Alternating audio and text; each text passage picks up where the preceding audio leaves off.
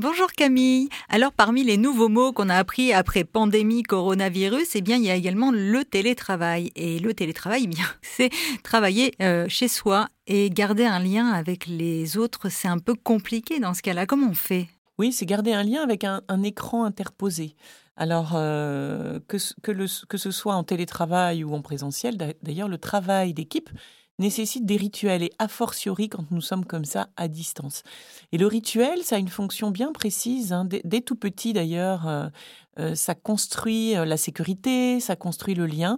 Et on dit toujours qu'un bon rituel doit répondre à trois critères. un critère de fréquence, être à la bonne fréquence. Est-ce que c'est tous les jours, une fois par semaine, une fois par mois qu'il doit être régulier, c'est-à-dire que une fois qu'on a identifié une, bonne fréquence, alors on tient cette régularité? Est-ce que c'est euh, chaque matin 9 heures? Est-ce que c'est euh, par exemple le premier lundi?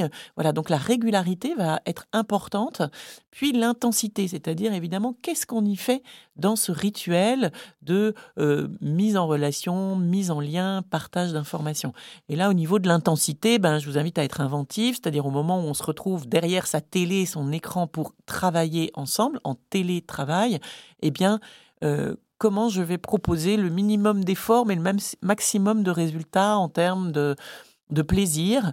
Et je dis souvent aussi, pour démarrer une visio, soignons l'entrée en matière. Parce qu'en fait, ce qu'il n'y a pas euh, derrière un écran, c'est la matière, la matière première de nos corps, des regards, de l'énergie, etc.